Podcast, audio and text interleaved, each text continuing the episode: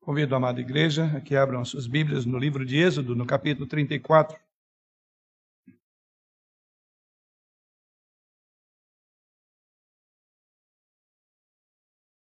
Conforme anunciado pelo dirigente litúrgico, nós vamos continuar olhando para esta renovação da aliança do Senhor com o povo de Israel depois de tê-la quebrado, quando eles profanaram a adoração e foram servir a o bezerro de ouro.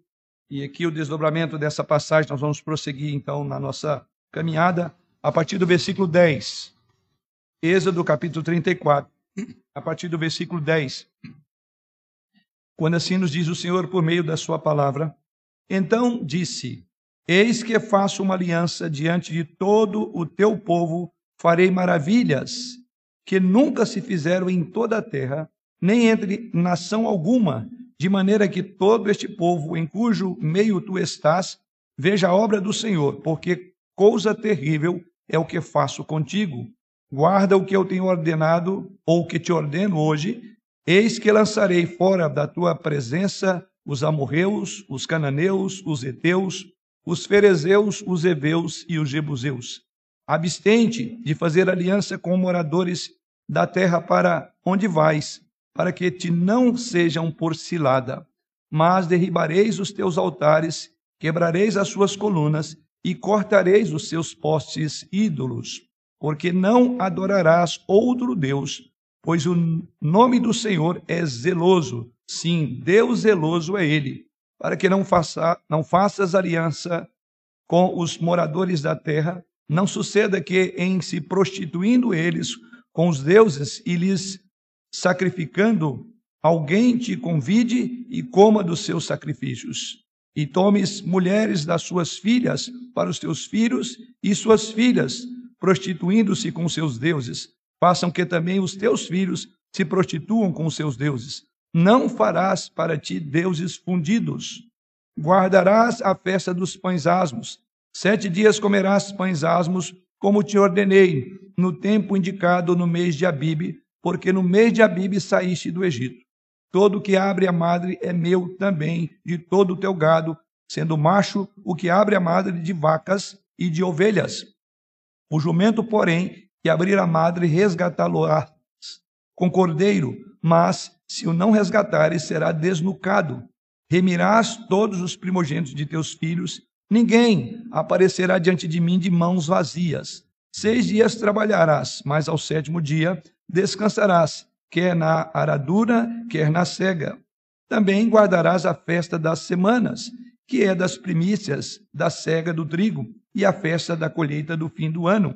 Três vezes no ano, todo homem entre ti aparecerá perante o Senhor Deus, Deus de Israel, porque lançarei fora as nações de diante de ti e alargarei o teu território. Ninguém cobiçará a tua terra quando subires para comparecer na presença do Senhor teu Deus três vezes no ano. Não oferecerás o sangue do meu sacrifício com pão levedado, nem ficará o sacrifício da festa da Páscoa da noite para amanhã. As primícias dos primeiros frutos da tua terra trarás à casa do Senhor teu Deus. Não cozerás o cabrito no leite de sua própria mãe. Disse mais o Senhor a Moisés: Escreve estas palavras porque, segundo o teor dessas palavras, fiz aliança contigo e com Israel.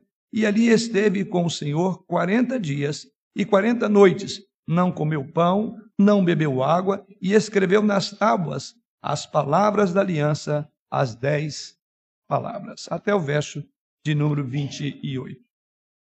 Irmãos, a estrutura deste texto, ou do nosso texto essa noite, eu diria que ela é simples.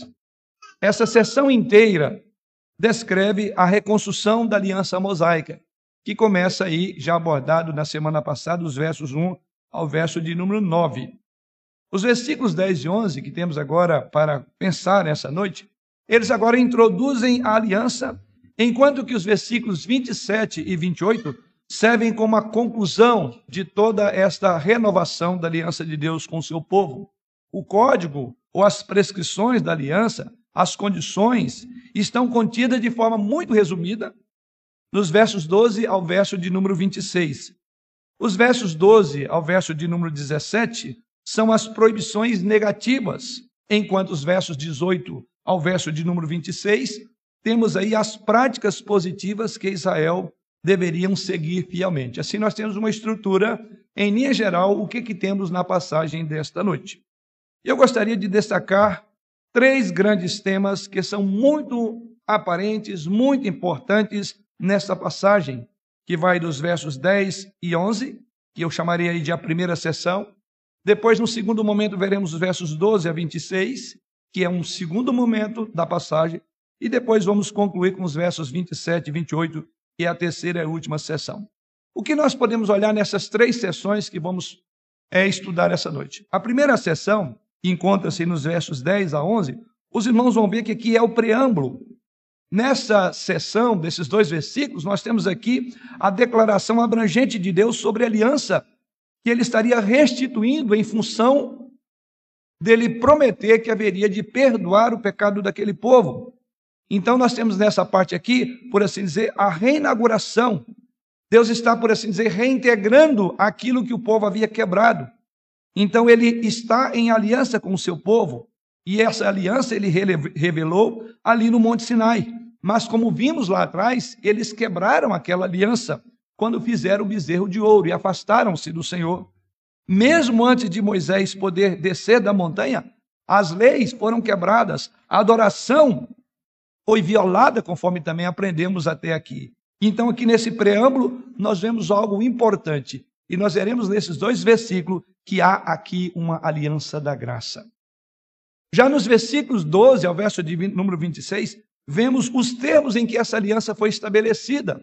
Se os versos 10 e 11 você vai ver a graça sendo ressaltada, já os versículos 12 a 26, os irmãos poderão perceber que a ideia maior é que há aqui alguns requisitos, há aqui algumas ênfases dadas por Deus nesta renovação da aliança. Era muito comum que os pactos no Antigo Testamento incluíssem promessas e obrigações. Mas nessa segunda parte, os irmãos vão ver que não há muito disso. Isso vai nos chamar muito a atenção, então, nesse segundo momento da nossa passagem. E lá nos versos 27 e 28, nós veremos uma exaltação de Moisés. A narrativa nos versos 27 e 28 conclui é, colocando Moisés no lugar dele, como mediador. Deus diz: Olha, eu vou fazer aliança com você, e o povo será representado em você. Foi bom, quem estava dormindo acordou. Então o povo vai ser aliançado comigo a partir de você. Exatamente isso que Deus coloca nesse texto. Então aqui nós temos o grande quadro da passagem desta noite. Então vamos pensar nessas três ênfases. Vamos ver a graça de Deus no primeiro momento. Veremos a adoração como a razão pela qual vivemos. E em terceiro lugar, veremos a necessidade de ter mediador quando nos apresentamos diante do Senhor. Com essas três ideias em mente, vamos voltar os nossos olhos e a nossa oração, nosso pensamento para o Senhor em oração.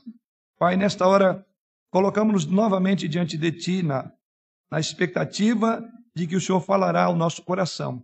Para tanto, a Deus, silencie todas as outras vozes que eventualmente concorram com a voz do Senhor que desce poderosamente através da Tua palavra.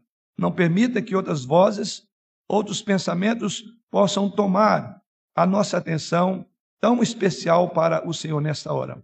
Mas convirge ao Deus de amor o nosso desejo, o nosso coração, todos os nossos sentidos para estarmos atentos àquilo que o Senhor tem a nos ensinar através da tua palavra. E que os nossos corações sejam enriquecidos, sejam desafiados, confortados para a glória e honra do teu nome. Pois em nome do Senhor Jesus é que oramos. Amém. Vamos então à primeira grande ênfase, versos 10 e 11. E a primeira coisa que observamos é que há nesses versos o que nós intitulamos como uma ênfase na graça perdoadora do pacto de Deus. É exatamente isso que você observa quando olha esses dois primeiros versos que lemos essa noite. Observe novamente comigo o verso 10 e 11. Então disse Eis que faço uma aliança, diante de todo o teu povo farei maravilhas que nunca se fizeram em toda a terra, nem entre nação alguma, de maneira que todo este povo em cujo meio tu estás, veja a obra do Senhor, porque coisa terrível é o que faço contigo. guarda o que eu te ordeno hoje. Eis que lançarei fora da tua presença os amorreus, os cananeus, os heteus, os ferezeus e os heveus.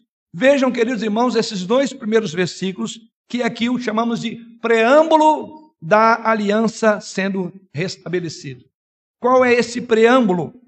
A ênfase está na graça misericordiosa de Deus. Você vê essa ênfase exatamente de duas maneiras nesses dois versículos. A primeira delas, você vê quando Deus disse: Eis que faço uma aliança diante de todo o teu povo, farei maravilhas. Depois, no versículo de número 11, ele diz: Olha, algo mais eu farei, eu tirarei diante de vocês os amorreus, os heveus, os heteus, os jebuseus, os ferezeus e assim por diante. Então Deus diz: Olha, eu vou comprovar a minha graça diante de você primeiramente fazendo maravilhas. Os irmãos, eu creio que se lembram aí bem recente de que lá no capítulo 33 Deus disse: "Olha, eu não vou com vocês, vou fazer maravilhas, mas eu não vou diante de vocês". Agora Deus diz: "Eu vou renovar esta aliança, eu vou fazer sinais como nunca vocês viram antes". Essa ênfase é muito importante. E é por isso que vemos nesses dois versículos que que a graça de Deus é vista no restabelecimento da renovação da aliança que foi violada. Eu quero crer que os irmãos ficaram com as últimas palavras da mensagem do domingo passado. E as últimas palavras foi considerar aquela oração maravilhosa do mediador. E lembra como Moisés ora? E vimos ali cinco aspectos na oração de Moisés.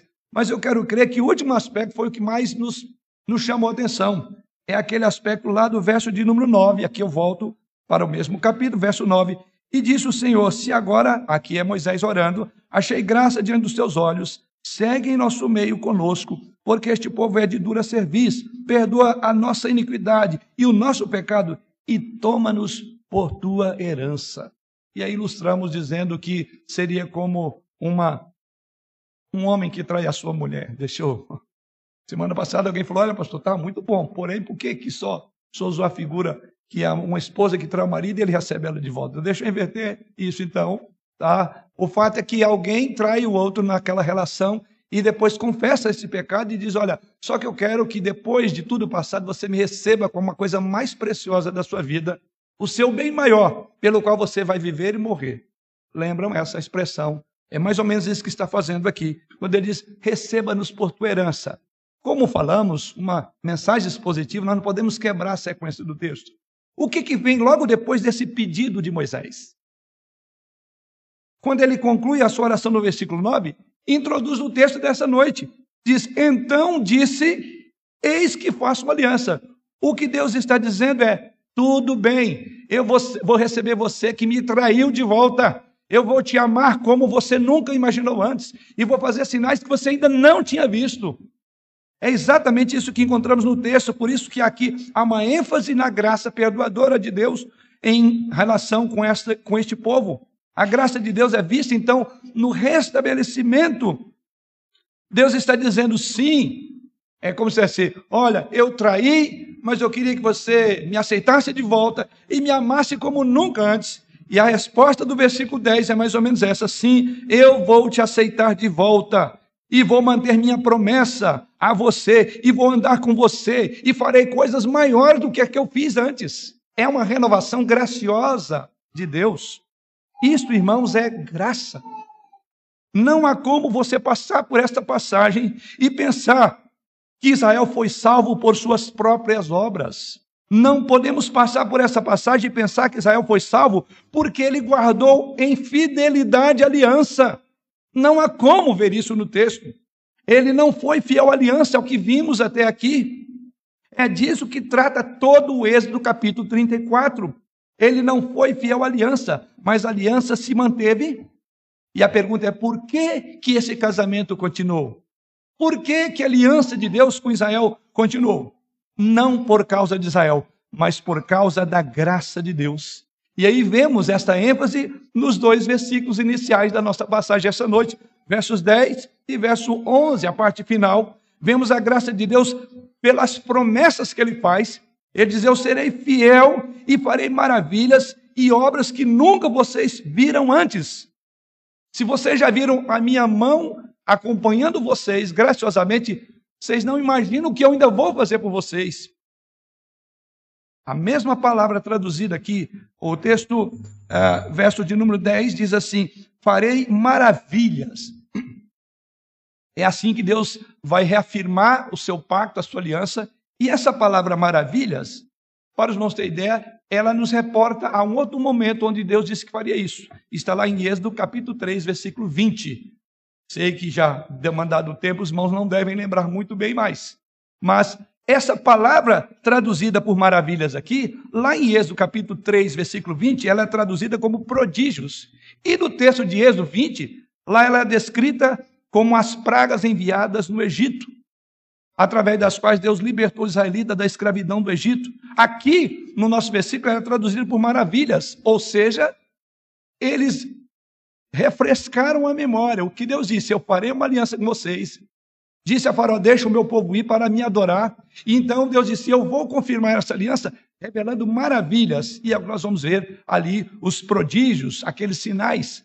Você observa que há uma conexão da palavra maravilhas nesse texto com a palavra prodígios, ou seja, a reafirmação do que Deus faria. O que ele fez, ele diz: vou continuar fazendo.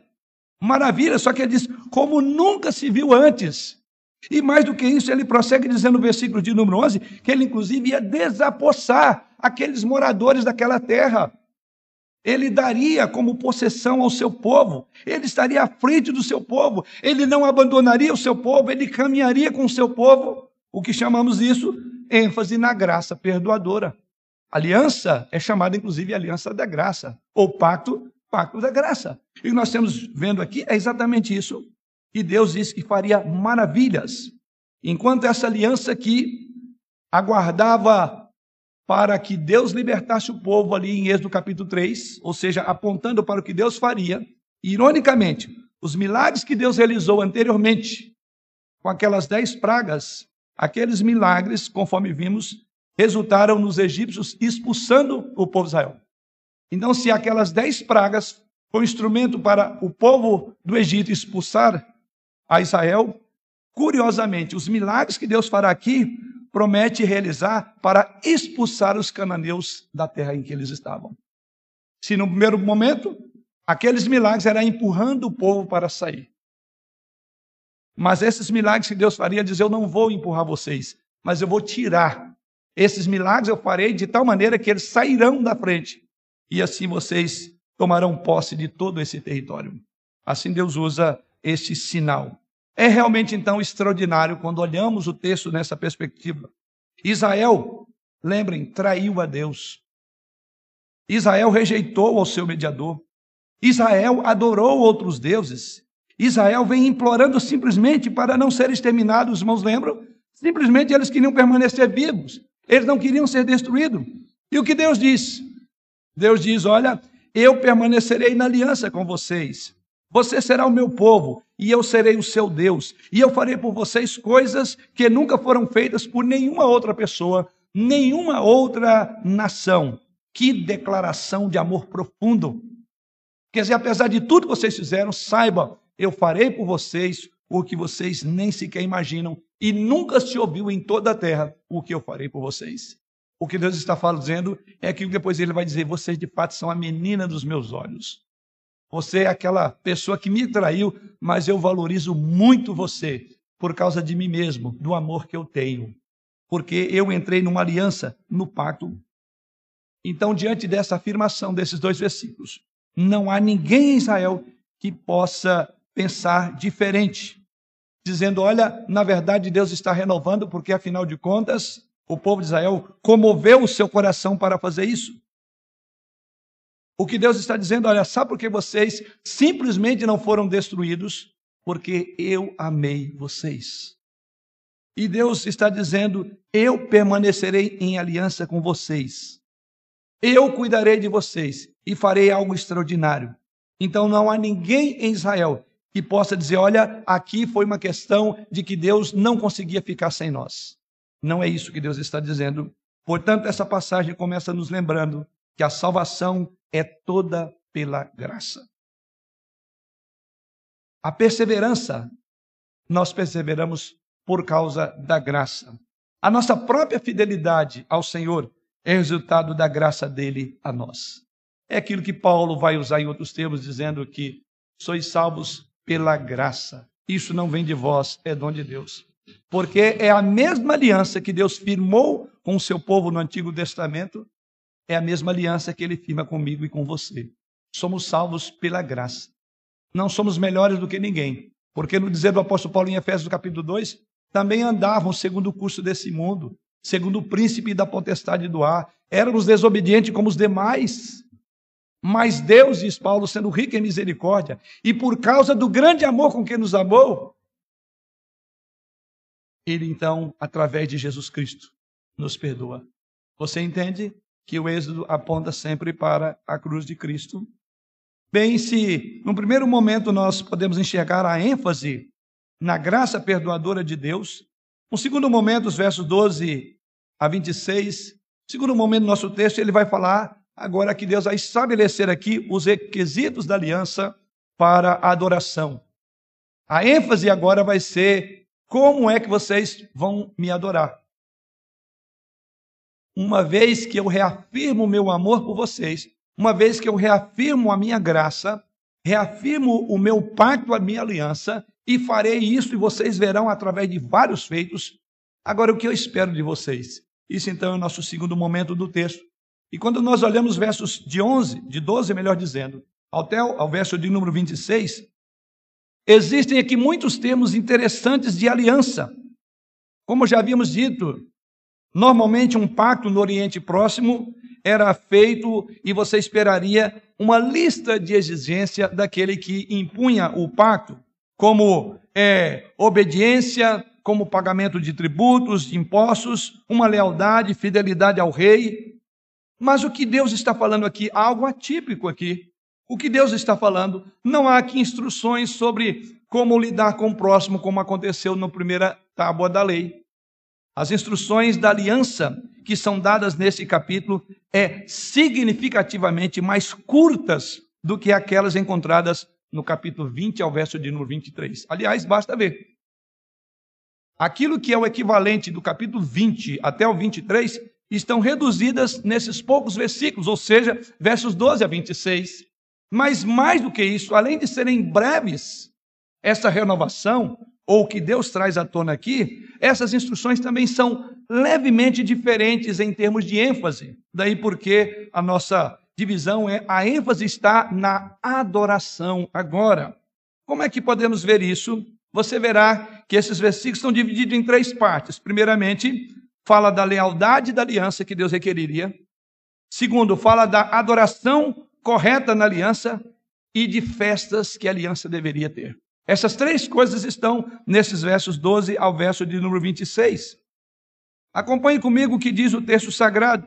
Aqui então há uma abreviação de tudo aquilo que é dito no capítulo, como já disse, 20 a 23. Se você for olhar lá no capítulo 20 a 23, tem um monte de prescrições no modo de lidar com o vizinho, com quando uma terra era, era roubada, quando o animal era morto, está tudo lá. Mas quando Deus renova a aliança, ele já não vai dar aquela ênfase. Mas por quê? É uma pergunta que esse texto nos responde. As primeiras instruções da aliança davam ênfase às questões sociais, como o tratamento dos escravos, a justa indenização por perdas causadas por negligência, como lidar com o furto no meio da comunidade de Israel. Nessas instruções aqui, na renovação dessa aliança que vemos, abreviada, a ênfase recai agora na caminhada do povo com Deus. E por que, que a ênfase agora não é nas relações interpessoais como está lá? Por que, que a ênfase agora é sobre a caminhada com Deus? Porque é nisso que eles tinham quebrado a aliança. Vimos isso no capítulo 33. Eles quebraram a aliança quando eles sacrificaram ou quando eles fizeram aquele culto ao bezerro de ouro. Então, essas instruções abreviadas, a ênfase agora é como que Deus quer que o povo dele ande com ele. Porque aquelas prescrições dadas por Deus no Decálogo foram rapidamente interrompidas, abruptamente interrompidas por uma idolatria, por uma apostasia de Israel. Então é aí que você vai entender por que, que Deus não vai repetir sobre a, a, as relações interpessoais. porque a relação com ele que tinha sido quebrada. Então não se repete na renovação aquelas prescrições que têm valor, estão lá nos capítulos 20 ao, verso de, ao capítulo 23. Mas aqui Deus está enfatizando. É como se Deus dissesse: vocês não prestaram atenção nos dois primeiros mandamentos. Porque vocês quebraram esses dois mandamentos. Então, na renovação da minha aliança, grave bem. Veja o que eu espero de vocês. E é o que nós vimos: uma lealdade aliança, uma adoração segundo os preceitos de Deus e festas para enfatizar a adoração de Israel. Então, essa é a grande ênfase dos versos que temos diante de nós, 12 ao verso de número 26. Vamos acompanhar versos 12 a 17. Veja, queridos irmãos, que nós temos as proibições. O que encontramos nos versos 12 a 17 é que Deus está proibindo contatos com os cananeus que poderiam levar Israel a afastar-se de Deus. O que aconteceu com o povo de Israel? Eles não estavam envolvidos com outros povos, mas trouxeram uma cultura egípcia para a prática idólatra. Quer dizer, mesmo sem estar em contato com outros povos, a cultura que eles trouxeram do Egito estava dentro deles. Aliás, é isso que é, Estevão, na sua pregação que resultou na sua morte, lá em Atos, diz que a nação de Israel tinha o coração no Egito. Diz que, embora eles tivessem saído do Egito, seu coração estava lá ainda. E, a, a, e aquilo que Estevão diz é com base exatamente na narrativa do capítulo 32 e 33, que de fato eles estavam com a, o conceito idólatra. Agora Deus está dizendo: olha, eu quero que vocês não convivam com povos que farão vocês afastarem de mim. Vocês não conseguiram tirar os deuses do Egito do seu coração e fizeram para me adorar esse bezerro de ouro. Agora Deus vai mais longe. Então, os versos 12 a 17, ele proíbe que haja contato com os cananeus a maneira como Israel deveria lidar com os ídolos pagãos é ainda também severa aqui na segunda declaração do código dessa aliança. No início do livro de Êxodo, lá no capítulo 23, versículo 24, a ordem era simplesmente: destrui, despedace os deuses que vocês encontrarem. Isso está lá. Mas o que vemos agora aqui, há algo mais enfático. Deus não está simplesmente dizendo destrua. O que Deus está dizendo é vocês não devem interessar por prática idólatras. E aí Deus dá uma ordem muito clara no versículo de número 13. Ele diz: Derribareis os seus altares, quebrareis as suas colunas e cortareis os seus postes ídolos. Em outras palavras, toda forma de idolatria deve ser destruída completamente. Esse é o requisito da aliança ou da renovação da aliança. Destruam completamente toda a mentalidade idólatra de vocês. Não quero nada. Vocês foram levantados para a minha adoração. E os termos são esses. Então Deus reafirma a sua santidade, a sua singularidade. Versos 18 a 26, o que vemos aí. Agora aqui encontramos algumas práticas mencionadas nas festas versos 18 a 26, são agora aquelas práticas que haveriam de realçar a adoração de Israel na caminhada com Deus. Ou seja, Deus diz, primeiramente, uma ênfase: destruam toda e qualquer ideia de idolatria no meio de vocês. Segundo lugar, eu me farei presente todas as vezes e vocês me cultuarão e vocês terão várias festas para mim. E aí nós encontramos a primeira festa, verso 18, chamada Festa dos Pães Asmos. Depois, vemos lá no verso 22, uma outra festa chamada Festa das Semanas. E depois, lá no verso 25, a Festa da Páscoa. As três grandes festas que deveria ser lembrado. A maneira como Israel deveria lidar com os ídolos pagãos é enfatizada em excluir qualquer ideia de idolatria, mas a prática agora deveria ser uma prática centrada em Deus, porque essas três festas, principais festas judeus, tinham como propósito a adoração ao único Deus vivo e verdadeiro. Assim, mesmo Deus não se referindo aqui àquela, transgressão de Israel, ele, por assim dizer, está contrapondo-se àquele tipo de festival que nós vimos lá, que era um bacanal. Deus diz: a festa para mim tem os moldes. E aí ele vai apresentar essas três grandes festas. Pense sobre isso. O que Israel fez quando Israel foi atrás do bezerro de ouro? Eles haviam revelado traição a Deus. Quando eles foram atrás do bezerro de ouro, eles revelaram deslealdade para com Deus, porque vimos lá que eles adoraram outros deuses. E o que Israel fez? Eles adoraram a Deus não de acordo com os mandamentos de Deus. O que Israel fez lá? Eles haviam designado para si um festival idólatra, um festival, uma festa segundo os seus padrões. Deus diz: vocês querem festa no arraial? A festa é minha e vai ser nos meus moldes. Então Deus prescreve essas três festas que deveriam ser rigorosamente acompanhadas, cumpridas. O que Deus quer com isso? Por que, que Deus dá essa ênfase? Mais uma vez vem a questão da singularidade do culto a Deus. A adoração é só a Deus.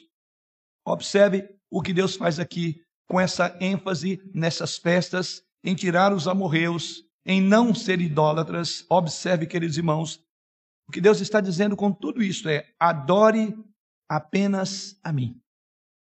Deus está dizendo: adore-me de acordo com as minhas prescrições. Adore nos meus festivais que eu mesmo designei. Os dez mandamentos, como vimos, não são repetidos aqui. Todas as outras diretrizes morais que Moisés tinha ouvido ali antes também não são repetidas aqui, mas há uma ênfase aqui. O que é repetido? A adoração. A adoração. Essa é a grande ênfase do capítulo. Essa é a grande ênfase na renovação da aliança. A preocupação em que o povo de Deus o adorasse em espírito e em verdade. Adore-me, é o que Deus está dizendo. O primeiro mandamento. Adore-me do meu jeito. Isso é o segundo mandamento. Adore-me nas minhas festas designadas, segundo mandamento. É tudo sobre adoração aqui. Tudo sobre adoração. Porque é nesta área que o povo havia transgredido, que havia pecado. O que Deus está dizendo a Israel, senão que este povo foi criado para adorar. Você se lembra do primeiro tema do livro do Êxodo? Quando ele disse ao povo que iria tirá-los para fazer o quê? O que, que Deus ordenou Moisés a dizer a Faraó? Deixa o meu povo ir para me adorar. Para adorá-lo. E aqui estamos nós de novo no mesmo lugar. Adoração. Adoração. Você se lembra de Jesus com aquela mulher à beira do poço? ali em João capítulo 4, a mulher samaritana. Que Deus estava procurando? Ele diz aquela mulher samaritana. Quem Deus estava procurando? Adoradores. Esse é o tema do Antigo Testamento. Deus está procurando adoradores que o adorem em espírito e em verdade. E é, não é isso que ele nos mostra aqui novamente? Quando Deus graciosamente restabelece a aliança, ele diz: adore-me. Adore-me sozinho. Adore-me do meu jeito. Adore-me nos meus termos. Adore-me de acordo as minhas prescrições e designações, mas adore-me. É isso que Deus está reafirmando na sua aliança. Porque foi exatamente na adoração que o povo quebrou a aliança. O que mostra que nós somos propensos a quebrar a aliança do Senhor exatamente quando adoramos outros deuses, quando adoramos outras coisas além de Deus. Aliás, há até uma expressão comum entre nós nessa visão de adoração. Eu adoro tal coisa. Eu adoro meu marido, eu adoro meu filho. Como somos idólatras. Eu sei que você não está pensando, quando usa essa expressão, em adoração.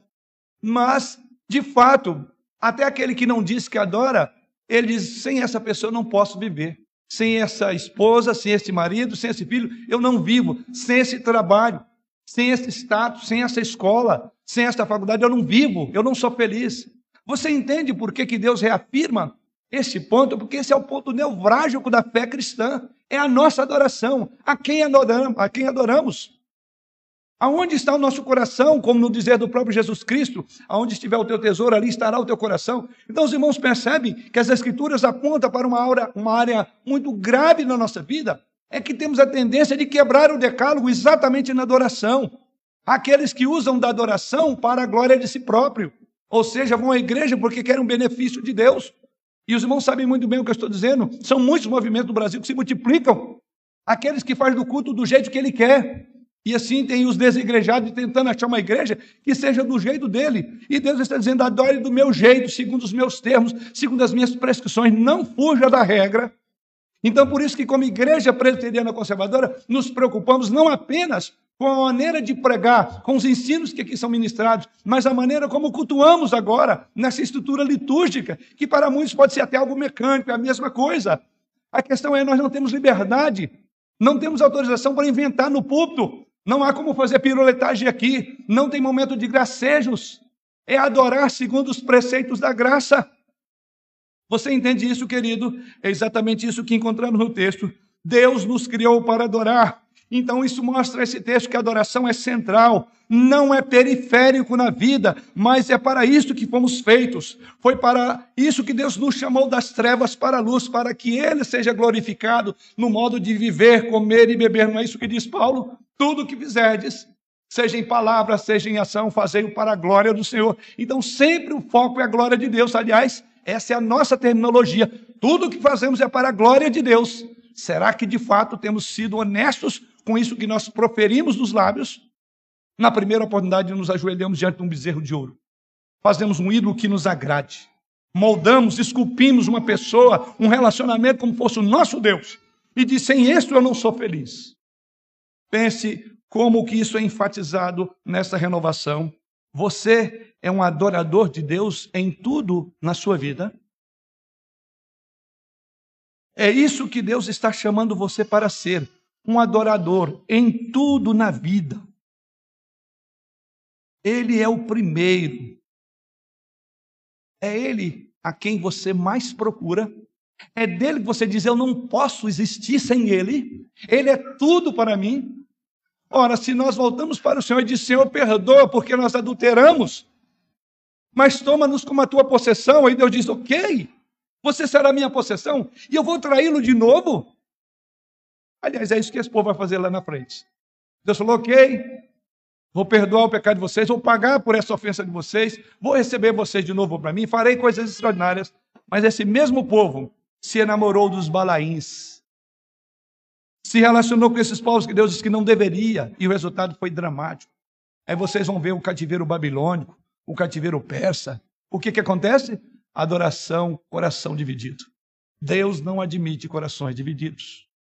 Lembre, a, a, a, a aliança exige isso, essas são exigências da aliança.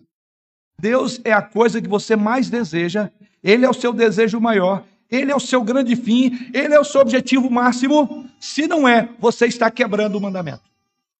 É isso que Deus diz. Vou receber vocês, mas adore-me segundo os meus termos. Isso nos remete para a terceira e última reflexão, versos 27 e 28. Finalmente, versos 27 e 28, Deus enfatiza algo muito extraordinário e muito bonito aqui que vai se repetir. Ou seja, a esperança de Israel dependia da aliança de Deus com aquele mediador que eles haviam desprezado. Lembra? Moisés era o desprezado. Moisés era aquele cara que nos tirou do Egito. Aquele nem sabemos quem, que foi lá, subiu para receber as tábuas da lei, que está lá no monte e nos deixou. Sim, veja que os versos 27 e 28, Deus enfatiza de novo. A passagem começa enfatizando, então, a graça de Deus na salvação. Versos 10 e 11. Mas depois a passagem continua nos lembrando que Israel foi feito para adorar. Os versos que se seguem aí, versos 12 ao verso de número 17, ou verso 18, uh, 19. Depois você observa lá no final da passagem, verso 27 e 28, há algo extraordinário que vai dizer sobre o mediador. Ou seja, essa passagem termina nos versos 27 e 28, lembrando a Israel que Israel não teria aquela graça de Deus sobre eles não poderia adorá-lo se não fosse por meio de um mediador. A importância do mediador na adoração. É isso que vemos aqui. Então o Senhor disse a Moisés, veja o verso 27. Disse mais o Senhor a Moisés: Escreve estas palavras, porque segundo o teor destas palavras fiz aliança contigo e com Israel. Então o Senhor disse: Fiz aliança contigo e com Israel. Deus faz aliança primeiramente com Moisés. Daí porque ele diz: Fiz aliança contigo e com Israel. Aliás, essa expressão fiz aliança contigo e com Israel significa que eu faço contigo a favor de Israel. Você representa Israel porque você é o mediador dessa aliança. Com quem é que Deus diz: Olha, eu vou fazer aliança com, com vocês a partir de Moisés? É aquele mesmo que lá no capítulo 32 eles disseram: Este homem que nos tirou do Egito, ele não vai voltar mais. Veja, o mediador desprezado, o mediador ignorado, o mediador que era outro, aquele que nos trouxe. Agora Deus está dizendo: Moisés, estou estabelecendo esta aliança com você e com Israel a partir de você. Ou seja, a aliança minha com Israel passa pelos teus lombos. Porque se não fosse por você, eu não faria aliança com esse povo. Você vê o tanto que isso é importante, tendo em vista todo o papel desempenhado por Moisés aqui, e quantas vezes ele foi ignorado por este povo, apenas para deixar claro para Israel que sem o meu mediador, Deus está dizendo, vocês não existiriam. Sem o meu mediador, vocês teriam acabado no deserto. Sem o meu mediador intercedendo por você, vocês seriam julgados. Sem a petição do meu mediador por vocês, vocês estariam condenados. Deus está dizendo: sem o meu mediador suplicando por vocês, a minha ira teria destruído totalmente vocês. O mediador que você denegriu é a única coisa entre mim e a destruição de vocês. O mediador desprezado o mediador insultado. É por causa dele que eu faço aliança. Você já está entendendo onde nós estamos indo, não é? Quem foi o desprezado? Quem foi o rejeitado? Senão Jesus. Você entende? A figura de Moisés apontando para o mediador. Quem é o mediador da nova aliança? Não é Moisés, é Jesus. E Moisés aqui é um tipo que está apontando, dizendo: olha, esse vocês desprezaram, que insultaram, é por causa dele que eu não destruo vocês. Não é uma coisa extraordinária? Deus, em sua misericórdia, exaltou Moisés aos olhos do povo. Você se lembra, no final lá de Êxodo 33, como as pessoas aprenderam a lição?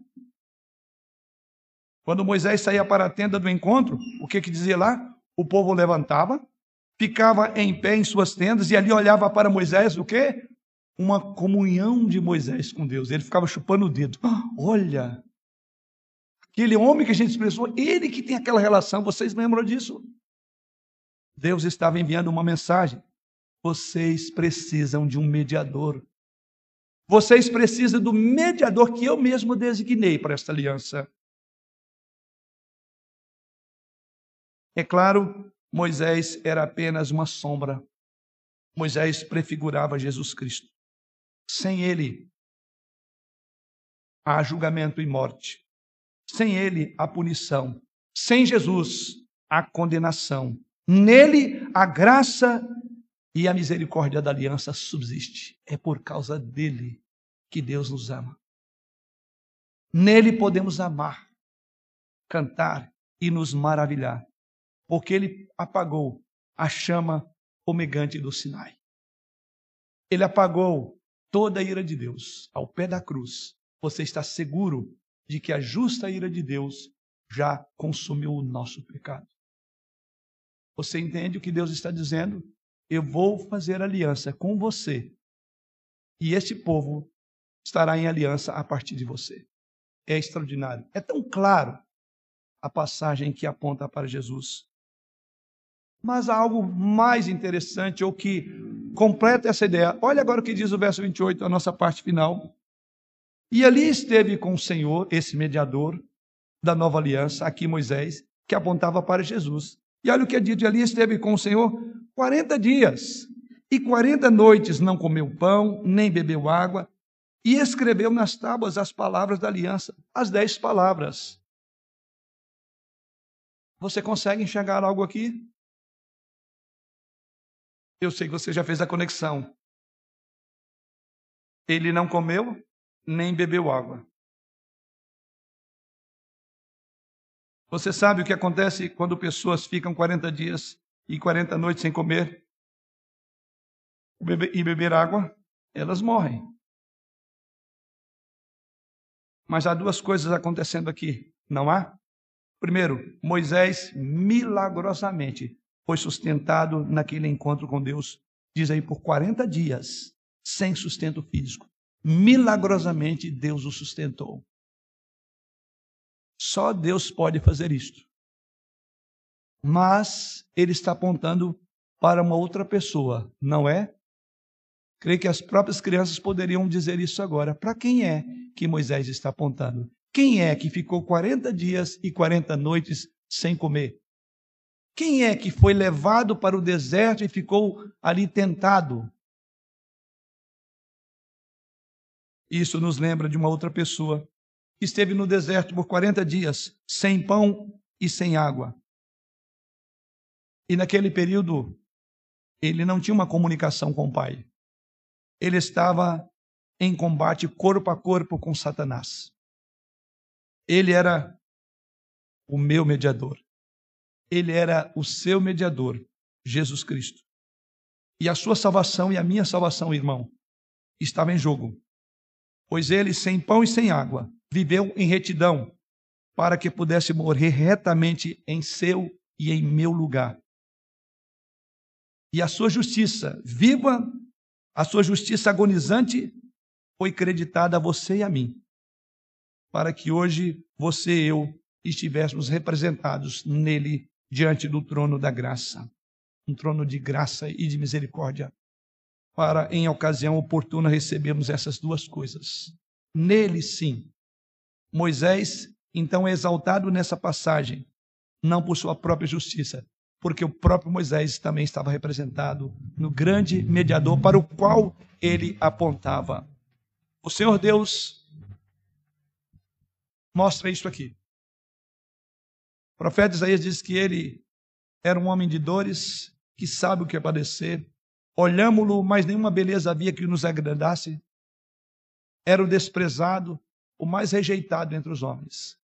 Jesus Cristo foi o mediador rejeitado e, lamentavelmente, continua sendo rejeitado. Quem é este? Este homem de Nazaré. Não sei se essa é a sua visão, querido, que está aqui conosco, ou você que nos acompanha nas redes sociais, ou nos canais dessa igreja. Quem é Jesus para você?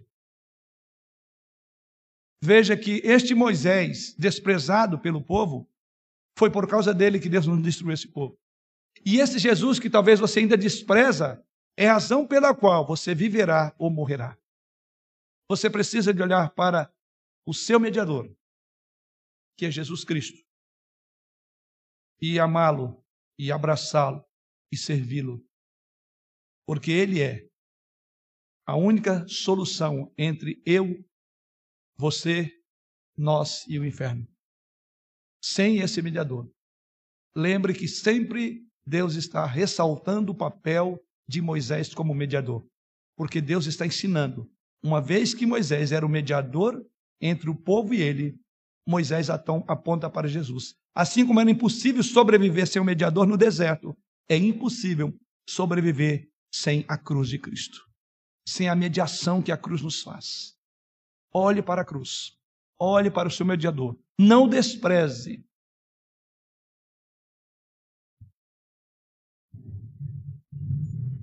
olhe para o Senhor na cruz, porque nele temos a redenção, a remissão de pecados. Eu quero concluir com o texto de Hebreus, capítulo 7, verso 20 em diante. Hebreus 7, a partir do verso 20. Quero concluir com as palavras do autor da carta aos Hebreus, que fala sobre o nosso mediador, o nosso sacerdote, único e perfeito, para o qual o próprio Moisés apontava. Verso 20 em diante. E visto que não é sem prestar juramento, porque aqueles sem juramento são feitos sacerdotes, mas este, com juramento por aquele que lhe disse: O Senhor jurou e não se arrependerá, tu és sacerdote para sempre. Por isso mesmo, Jesus se tem tornado fiador de superior aliança. Observe, Jesus é o fiador, é o garantidor, no dizer do, do autor da carta, de uma superior aliança, aliança da graça, feita por ele mesmo. Ora, aqueles que são feitos sacerdotes em maior número, porque são impedidos pela morte de continuar. Este, no entanto, porque continua para sempre, tem o seu sacerdócio imutável. Por isso também pode salvar totalmente os que por ele se chegam a Deus, vivendo sempre para interceder por eles. Com efeito, nos convinha um sumo sacerdote como este, santo, inculpável, sem mácula, separado dos pecadores e feito mais alto do que os céus, que não tem necessidade, como sumos sacerdotes, de oferecer todos os dias sacrifícios, primeiro por seus próprios pecados, depois pelos do povo, porque ele fez isto uma vez por todas, quando a si mesmo se ofereceu. Porque a lei constitui sumo sacerdote a homens sujeitos a fraquezas, a fraqueza, mas a palavra do juramento que foi posterior à lei constitui o filho perfeito para sempre. Ora, o essencial das coisas que temos dito é que possuímos tal sumo sacerdote que se assentou à destra do trono da majestade nos céus, como ministro do santuário e do verdadeiro tabernáculo que o Senhor erigiu, não o homem. Pois todo sumo sacerdote é constituído para oferecer tanto dons como sacrifícios. Por isso era necessário que também esse sumo sacerdote tivesse o que oferecer. Ora, se ele estivesse na terra, nem mesmo sacerdote seria, visto existirem aqueles que ofereceram, oferecem os dons segundo a lei, os quais ministram em figura a sombra das coisas celestes, assim como foi Moisés, divinamente instruído quando estava para construir o tabernáculo, pois diz ele: Vê que faças todas as coisas de acordo com o modelo que te foi mostrado no monte. Agora, com efeito, obteve Jesus ministério tanto mais excelente quanto é ele também mediador de superior aliança instituída com base em superiores promessas. Esse é o mediador, para o qual esse mediador do Antigo Testamento apontava para Jesus Cristo. O mediador que foi desprezado, Deus o dignifica diante do povo. E Jesus Cristo, desprezado por muitos, ele foi exaltado para a glória de Deus. E sob a sua pessoa, todo o joelho se dobrará. Dobre o seu joelho diante desse mediador da nova aliança, aqui e agora, enquanto é tempo. Porque aquele para quem, aquele que não dobrar o seu joelho diante do Senhor Jesus, um dia, na consumação da terra, na consumação, na consumação da nossa história, todos haverão de proclamar que Jesus Cristo é Senhor, para a glória de Deus Pai. Amém.